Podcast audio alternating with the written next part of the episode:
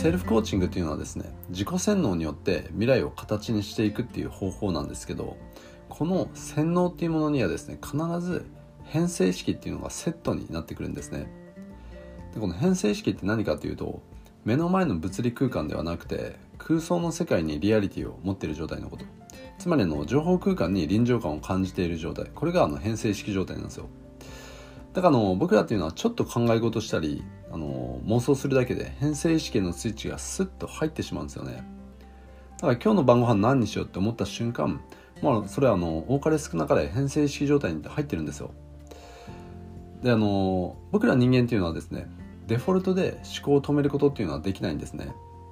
で脳っていうのはですねぼーっとしてる時もこう絶えず思考が生まれてはこう消えていってるようなそういう状態なんですよ。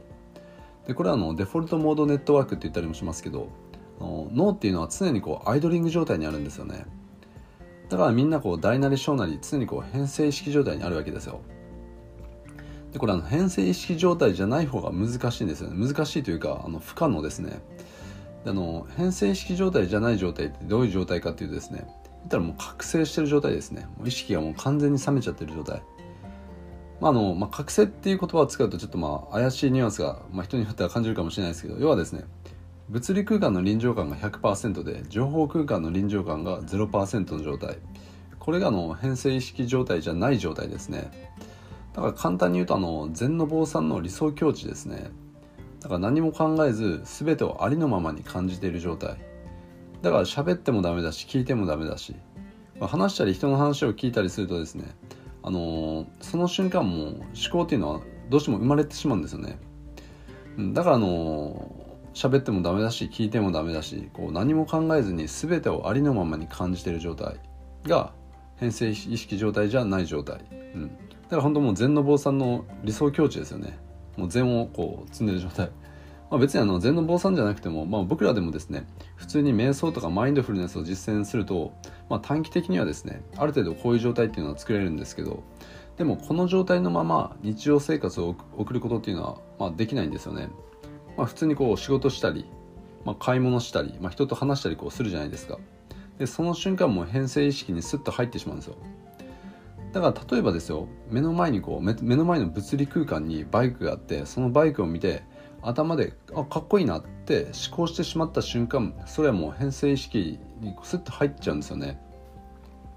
でこの変性意識はもっともっとこう深くなっていって物理空間の臨場感よりバーチャルな空間の臨場感の方が強くなった状態。これがのトランス状態ですね。だから例えばの映画に没頭している状態。とかも本の中の世界に没頭している状態。これっていうのはトランス状態なんですよ。であの映画に没頭している時っていうのはですねこう映画を見ている自分よりも映画の中のストーリーの世界の方により臨場感を感じている状態なんですね。だから例えばのホラー映画を見てこうゾッとして鳥肌が立ったりですね。っていうのはまあ現実空間じゃ何何もこう起こってないわけですよね。でも映画の中の世界に臨場感を感じてるからそれに体が反応してしまってるわけですよ。だから脳っていうのはその映画の中の世界をのリアルだっていうふうに錯覚してるんですね。あの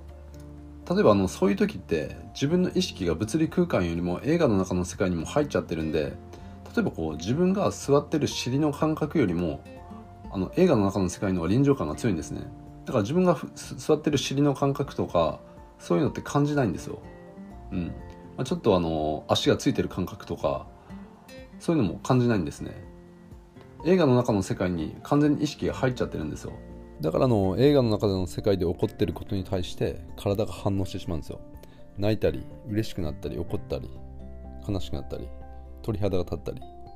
だから僕らの脳っていうのは臨場感が高い方を現実だリアルだっていうふうに錯覚するんですね。錯覚するというかそういうふうに思うようにできてるんですよ。だからもう完全にあのマトリックスの世界ですね。マトリックスの世界っていうのは情報空間の方に臨場感を感じててそれが彼らにとってのこうリアルだったわけですよ。でこれってあの現実問題そうなんですよね。僕らっていうのは臨場感が高い方をリアルだっていうふうに思うようにできてるんですよ。だからこれが物理空間よりあの情報空間の臨場感の方が高くなった状態ですね。であのこれっていうのはですね催眠状態とか夢を見てる状態と同じなんですよね。でこんな感じで物理空間の臨場感よりも情報空間の臨場感が強くなった状態が、まあ、トランス状態なんですけどあのこのトランス状態ってめちゃくちゃ洗脳されやすい状態なんですよね。うん。まあ催眠とかもそうじゃないですか。あの、まあ、洗脳と催眠ってあのメカニズム的には同じなんですけどあのすぐこう洗脳されやすい状態にこうなってるんですね。でまああの、まあ、このトランス状態じゃなくてもですねこの変性意識状態っていうのはめちゃめちゃ洗脳されやすい状態なんですよ。でこの変性意識状態が強くなれば深くなればなるほど、まあ、洗脳されやすくなっていくんですよ人って。あの一番分かりやすいのはあのテレビの CM ですね。あの例えばあの新車の CM、まあ、コマーシャルって、まあ、大体こうイケメンが運転していてめちゃめちゃ綺麗な景色が綺麗なもうワインディングロードをこうさっそうと、まあ、駆け抜けていくじゃないですか、まあ、グレートオンシャンロードとかあの、まあ、そういうところの海外とかでもですねあの結構車のロケ地として使われたりするみたいなんですけど本当にもう男の煩悩とか理想っていうのをこう映像化したようなとにかくもう本当にもう綺麗に作られてるんですよね。でなんでそこまで見た目にこだわって作られてるのかっていうとですねあのそれを見て妄想してほしいからなんですよ。で実際ですねあのそれを見てる男性の視聴者のほとんどっていうのは無意識のうちに頭の中で自分がこうドライバーになってあの実際それをあの頭の中で追体験してるんですよ。ですごく気持ちいい気持ちよくなっていってそう景色と自分を重ね合わせてやっぱりこう何かしらのこういい気分になってるんですよね。でも頭の中でのそういった英語あの映像を思い浮かべた瞬間ですね。もう変性意識がこう深まってあの洗脳されやすい状態になってるんですね。でその映像をこう繰り返し刷り込まれていくうちにですねそれがだんだん欲しくなっていくんですよ。で気づいたらもう洗脳完了みたいなそういう状態なんですよね、まあ、気づいたらっていうかあの気づいたらじゃないですよね。あの、まあ、気づかないですね。もう洗脳されてるから。だからもう気づかないうちに洗脳されてる感じになっていっちゃってるんですよ。うん。で繰り返し繰り返しそれを見るとやっぱ強烈なんですよね。映像を繰り返し見せられると気づかないうちにやっぱりこう自分の、まあ、内部表現っていうんですけど頭の中の情報がやっぱり書き換わってしまうんですよね。勝手に。自分が気づかないところで。であの僕日本に帰ってきて改めて思ったんですけど日本人っての平均所得以下でもみんなめちゃめちゃいい車に乗ってるんですよね、うん、しかもあの日本の場合ですね平等信仰とか同調圧力っていうのはあのかなり強いんでみんな持ってるから自分も持たなきゃみたいな意識もそこに働いてたりもするんですよね。でみんなこうめちゃめちゃいいあの服っていうのはやっぱりこう着てますしおしゃれな、まあ、ハイブランドとかですね。やっぱりあの女性の方とかの高級ブランドのバッグを持っていたりしますよね。で今もうあの大体こう冬が終わろうとしてますけどちなみにあの僕日本に帰ってきてから1年目の冬っていうのを今年過ごしたんですけど街を歩くとみんなあのモンクレールのダウンジャケットを着てて驚いたんですよね、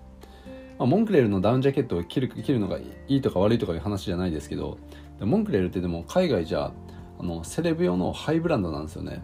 それを日本人ってやっぱみんな着てるんですよね。なんかちょっと異様な光景だなと思って。であの今更ですけど日本人の所得水準水準と持ち物のギャップがすごいなって今回改めて感じたんですよ。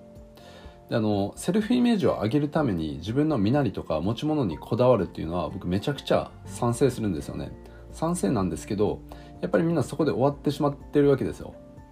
セルフイメージって日常的に自分がどういうものと接してるかとかどういうものを身につけてるかっていうのも深くあの関係してるんでそういう服とかおしゃれして自分のあのセルフイメージを上げるとか気持ちを上げるとか、うん、いいものを持って、あのー、自分のセルフイメージを上げるとかっていうのは僕めちゃくちゃあの賛成ではあるんですよね。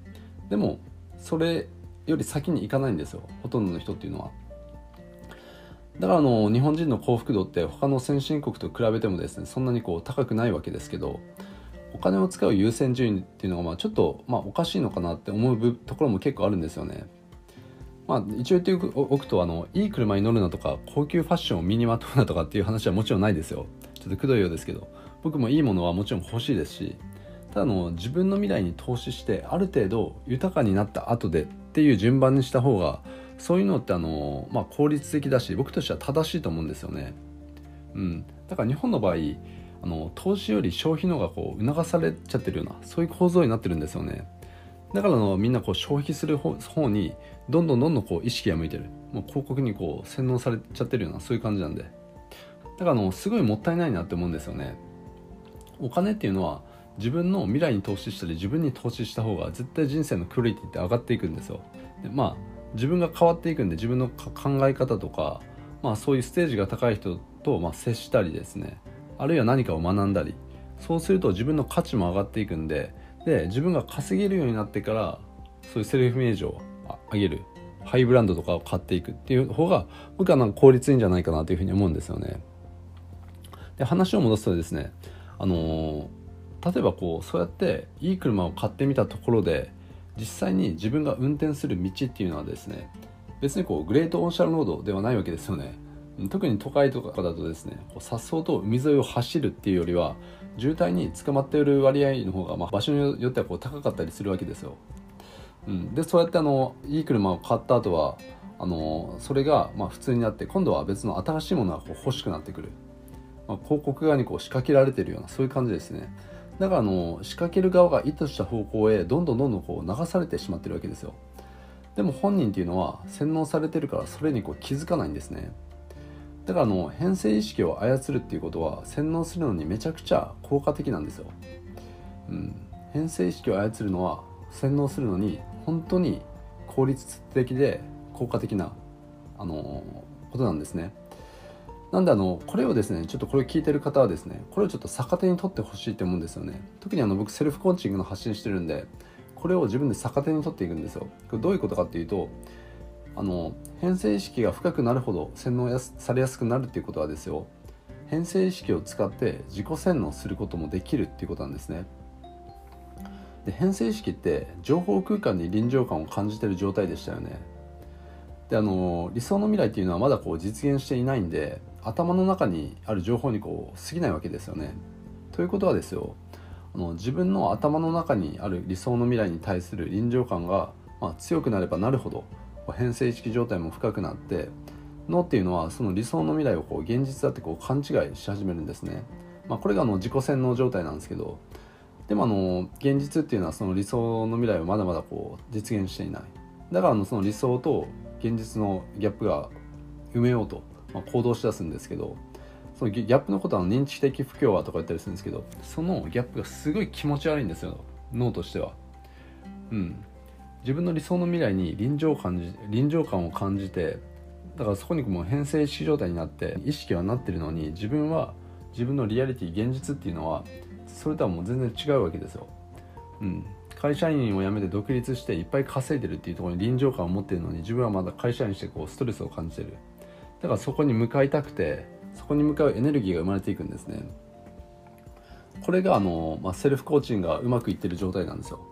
だからその臨場感をいかに高めるかそしてそこの編成意識をいかに深めていくかっていうことが、まあ、セルフコーチングの、まあ、一番こうコアとなるポイントなんですね。